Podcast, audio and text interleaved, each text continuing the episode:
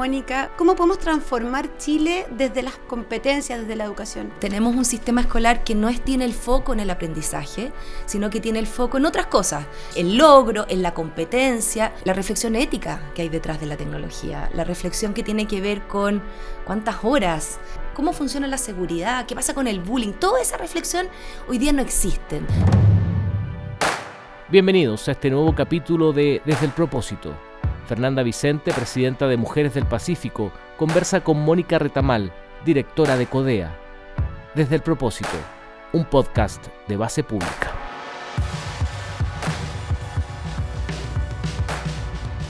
Muy, muy bienvenida Mónica hoy día a Desde el propósito. Muchas gracias por haber aceptado esta invitación y personalmente para mí es una tremenda oportunidad poder conversar contigo en profundidad, poder conocerte un poco más y también conocer ese, ese motor que tienes dentro que está transformando nuestro país. Muchas gracias, encantadísima de estar contigo aquí, Fernanda. La verdad que tenemos admiración mutua por las cosas que hacemos, así que me encanta estar en este, en este espacio para poder conversar contigo. Oye, quería partir directo, directo al corazón. ¿Quién es Mónica Retamal? Yo creo que yo soy muchas mujeres, como todas las mujeres, digamos. Creo que mi definición es que soy una mujer muy hacedora, eh, creo que eso me persigue por toda la vida, muy matea, muy orientada a la tarea, que, creo que siempre he funcionado desde la autoexigencia y, creo que eso me ha ayudado también a, salir adelante con muchos emprendimientos, empresas, emprendimientos sociales.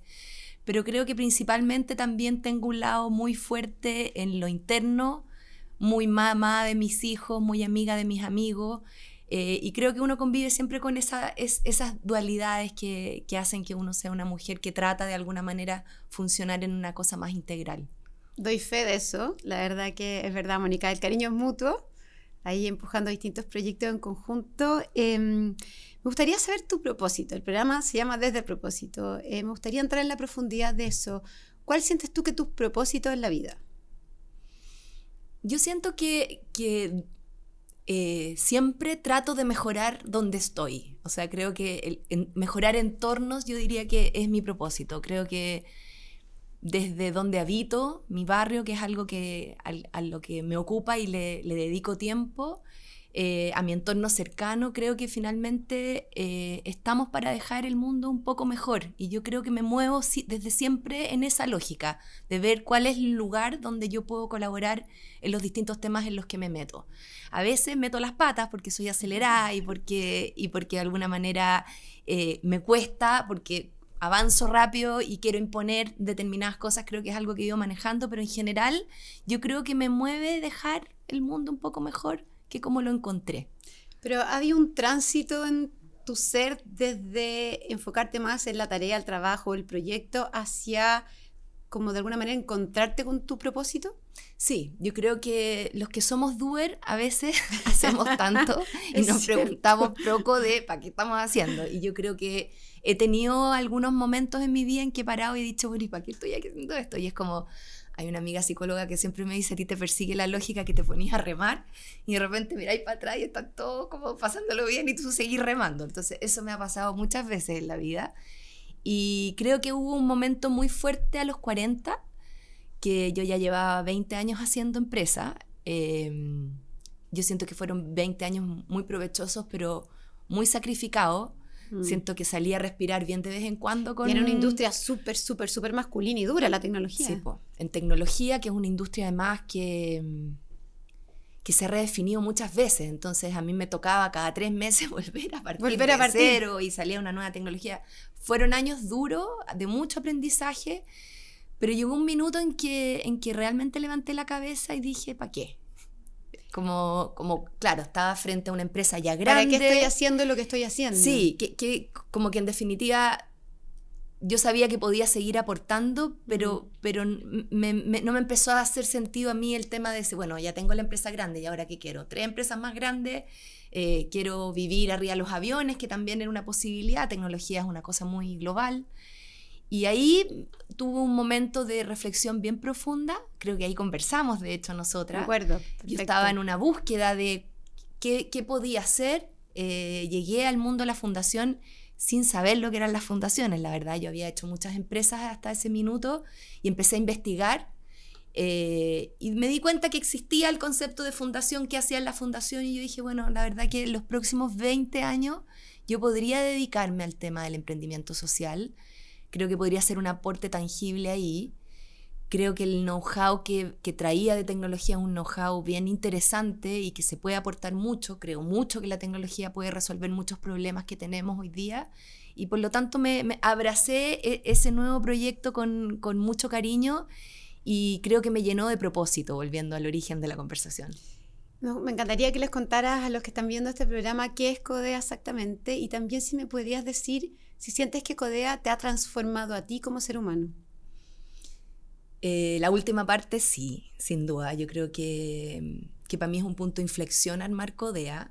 Creo que, mm, que me ha hecho muy, muy humilde como hacer emprendimiento social. Yo Porque además uno te imagina, después de todo lo que has contado, una mujer así como súper gerenta, súper así doer, como dijiste tú, que hace las cosas, que tiene logros, que hace crecer las empresas en una industria masculina y de repente se transforma en la Mónica la Mónica que decide dejarlo todo para ir entrar, para ir tras como un sueño país al final del día. Sí, y, yo creo que, que, lo que, lo, que lo que me pasó en ese tránsito fue em, conectarme con un lado que yo tenía muy poco trabajado en mi vida y que tenía que ver con, con la empatía. Yo siempre, eh, siempre funcioné desde que todo el mundo me iba a preguntar qué había que hacer.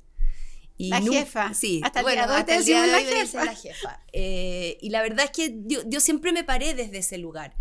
Y yo creo que cuando uno cruza la barrera y se mete al mundo social, al final el trabajo es escuchar y entender al otro y no necesariamente darle una solución. Porque, porque claro, las soluciones salen fáciles y las soluciones en lo social son súper complejas, son multidisciplinarias, a veces la solución es simplemente sentar, a tomarle la mano a alguien y estar. Mm. Y entonces cambia mucho la dinámica. Yo creo que eso a mí me cambió mucho.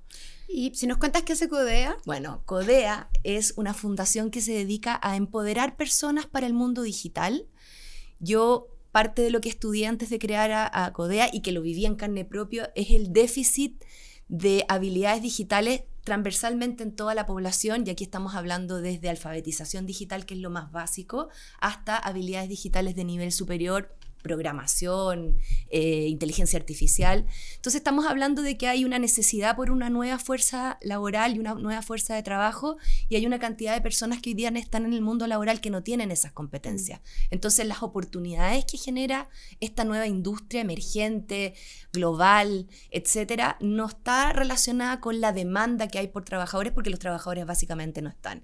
Y uno podría decir, bueno, apostemos al sistema escolar, pero eso nos va a tomar 20 años y por lo tanto en lo corto lo que hay que hacer es reconvertir personas, es reentrenar personas y es desarrollar ese músculo del aprender a aprender que es un músculo que tenemos medio atrofiado en un sistema educativo como el que tenemos en Chile y por lo tanto hay que instalar esos conceptos, hay que empujar esos conceptos y hay que armar ecosistemas que sean virtuosos y que convoquen a ese objetivo que es apostar por el talento que tenemos que a, montones en, Chile. Sobre todo post pandemia. La pandemia nos hace a todos reconvertirnos y, la digitalización vemos que ya es, es, es lo que es, lo que es el cambio total. Y el problema que tenemos hoy día es que el sistema educacional como nos, nos, da el ancho, en el fondo. De alguna manera hoy día no estamos educando a las personas y a los niños y niñas para que sean los protagonistas de este cambio. Y eso es un, un muro que tú estás tratando de derribar hace mucho tiempo. Eh, las peleas, me recuerdo, de cómo meter ciencias de la computación dentro del currículum escolar. ¿En qué va eso? O sea, ¿cómo podemos transformar Chile desde las personas, desde las competencias, desde la educación? Mira, mover cualquier cosa en educación es complejo y yo lo entiendo, porque obviamente uno no puede estar experimentando con los niños y ahí es muy relevante la evidencia y es muy relevante la, la atracción que se genera. Pero hoy, básicamente lo que tenemos es un sistema escolar que desmotiva a los niños. Yo creo que para mí ese es el, gran punto, porque finalmente para aprender cualquier cosa en la vida uno tiene que tener motivación. Entonces, tenemos un sistema escolar que no, es, no tiene el foco en el aprendizaje, sino que tiene el foco en otras cosas, en temas de, de administrativos, en, en el logro, en la competencia, pero no en motivar a las personas por aprender. Entonces, ese es el primer tema que yo creo que tenemos un problema grave. Chile además tiene un currículum muy pesado. Somos el currículum más grande de la OCDE en cantidad de horas, horas poto. Oye, ¿verdad que los niños llegan impúnticos a la Sí, casa? eh, son muchas. O sea, los niños pasan muchas horas frente a un profesor que trata de hacerlo entretenido, que yo reconozco el esfuerzo que han hecho los profesores en la pandemia por tratar de hacer más lúdica la clase, pero la verdad, un sistema que está muy asociado a contenidos y el problema es que los contenidos cambian y se están renovando tan rápido, el conocimiento humano se está duplicando cada una vez al año. Entonces, estamos hablando de que los niños están aprendiendo cosas que no le van a servir. Entonces, uno tiene que cambiar el foco desde el conocimiento a que los niños aprendan a aprender, aprendan a solucionar cosas y adquieran habilidades que les van a servir en el mundo futuro. Particularmente nosotros creemos que las habilidades digitales y la reflexión sobre la tecnología es crítica, porque hoy día, como nunca antes en la historia de la humanidad, la tecnología no es solo una herramienta, la, la tecnología nos está cambiando a nosotros, en Estamos nuestro ser transformándonos en seres tecnológicos. Efectivamente, entonces yo creo que reflexionar sobre eso, la reflexión ética que hay detrás de la tecnología, la reflexión que tiene que ver con cuántas horas, cuánto entro ahí, qué hay detrás de esto, cómo funciona Internet, qué tiene que, cómo funciona la seguridad, qué pasa con el bullying, toda esa reflexión hoy día no existe. Entonces nosotros como CODEA estamos muy abocados a trabajar eso y hoy día con un nuevo concepto que es la ciudadanía digital, cómo hacer ciudadanos que estén más preparados para este futuro que en realidad es un presente. Mónica, te quiero invitar a, a pimponear ciertos conceptos. Y me gustaría partir con el concepto de oportunidades. ¿Qué es para ti cuando te digo la palabra oportunidades? Bueno, yo tengo un problema porque yo tengo un lado empresarial y yo veo oportunidades en todas partes. Uno puede Eh, es- solucionar los problemas. Claro, ese, ese es uno de mis problemas. Entonces a mí las oportunidades me generan mucha ansiedad porque las veo en todos lados. O sea, es- es- o sea, para ti es como salir a la calle y ver en todos lados lo, lo que se podría hacer. Y eh, con eso te quiero hacer una pregunta. ¿Uno podría, podríamos terminar con la pobreza en Chile a través de, de incorporar este tipo de nuevas habilidades en todas las personas que viven en Chile? O sobre todo la educación. Bueno, yo, yo siento que yo estoy en una parte de la torta, pero hoy día la tecnología está muy asociada a la innovación. Muy. O sea, están- son un matrimonio muy, muy pegado. O sea, uno no pensaría hoy día en cualquier innovación sin ponerle un grado de tecnología, porque finalmente eso es lo que también te ayuda a dar un valor agregado, ¿no es cierto? Y a competir. Entonces, para mí, esta dupla es clave y efectivamente yo creo que si uno apuesta por tecnología y innovación, efectivamente hay una posibilidad importante para Chile de salir del lugar donde estamos y pegarnos un salto.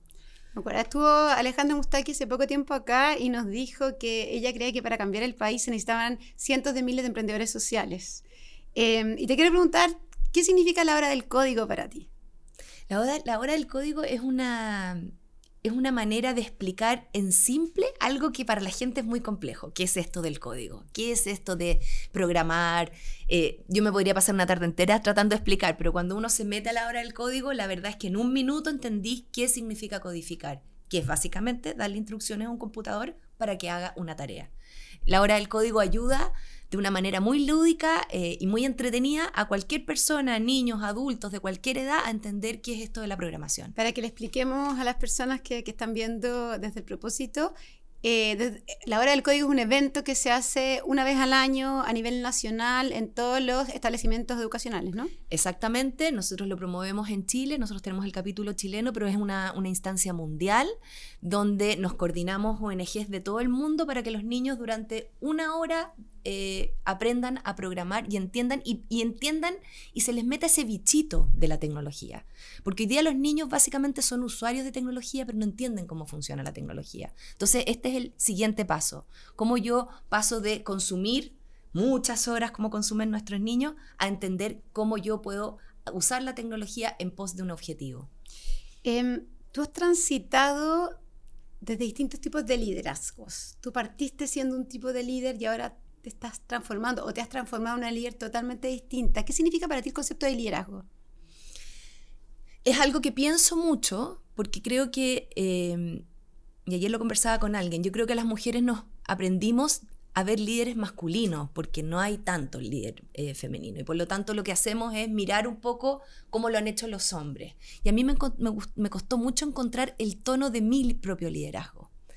Porque seguramente, además tengo, mi papá es carabinero, así que yo vengo de un liderazgo súper, súper autoritario y pasé de ahí a entender esto, esto del liderazgo más horizontal, más ágil y también un liderazgo que de alguna manera le aporta al otro. Entonces yo creo que he ido transitando eso con mucha dificultad, porque a veces se me para la pluma y quiero decir esto se hace así, a un liderazgo que de alguna manera está presente, pero genera autonomía, genera la posibilidad de que el otro también presente. Creo que uno siempre tiene que estar buscando de alguna manera qué estilo de liderazgo quiere ejercer. Y a, todos los que invitamos a este programa terminamos con esta pregunta que es, si tú pudieras escribir los titulares del diario de mañana, ¿Qué te gustaría ver en ese titular? A mí me gustaría eh, ver que Chile apuesta por el tremendo talento que tenemos. me gustaría, eh, en realidad, que se generara un gran proyecto país que apostara por el liderazgo y por el, y por el talento instalado en un proceso de redefinición de la educación y redefinición de la fuerza laboral. Ese, ese, ese es mi sueño y eh, por el que me levanto todas las mañanas. La verdad que el talento no tiene territorio, no tiene edad, no tiene género, no tiene eh, lugar socioeconómico. Así es, y tenemos una ventana de oportunidad. Las revoluciones, como la revolución digital, abren espacios para que los países se peguen los saltos, pero esas, esas ventanas se abren y se cierran. Hay que aprovecharla. Hay que aprovecharla. Vamos, Mónica, por esa ventana. Muchas, muchas, muchas gracias. La verdad que admiro, te admiro profundamente, admiro todos los, tránsitos que has llevado en la vida y me encanta ser tu compañera de viaje en alguno de tus proyectos y vamos por ese cambio revolucionario en nuestro país. Gracias, la admiración es mutua y eh, encantada de conversar contigo hoy día. Muchas gracias.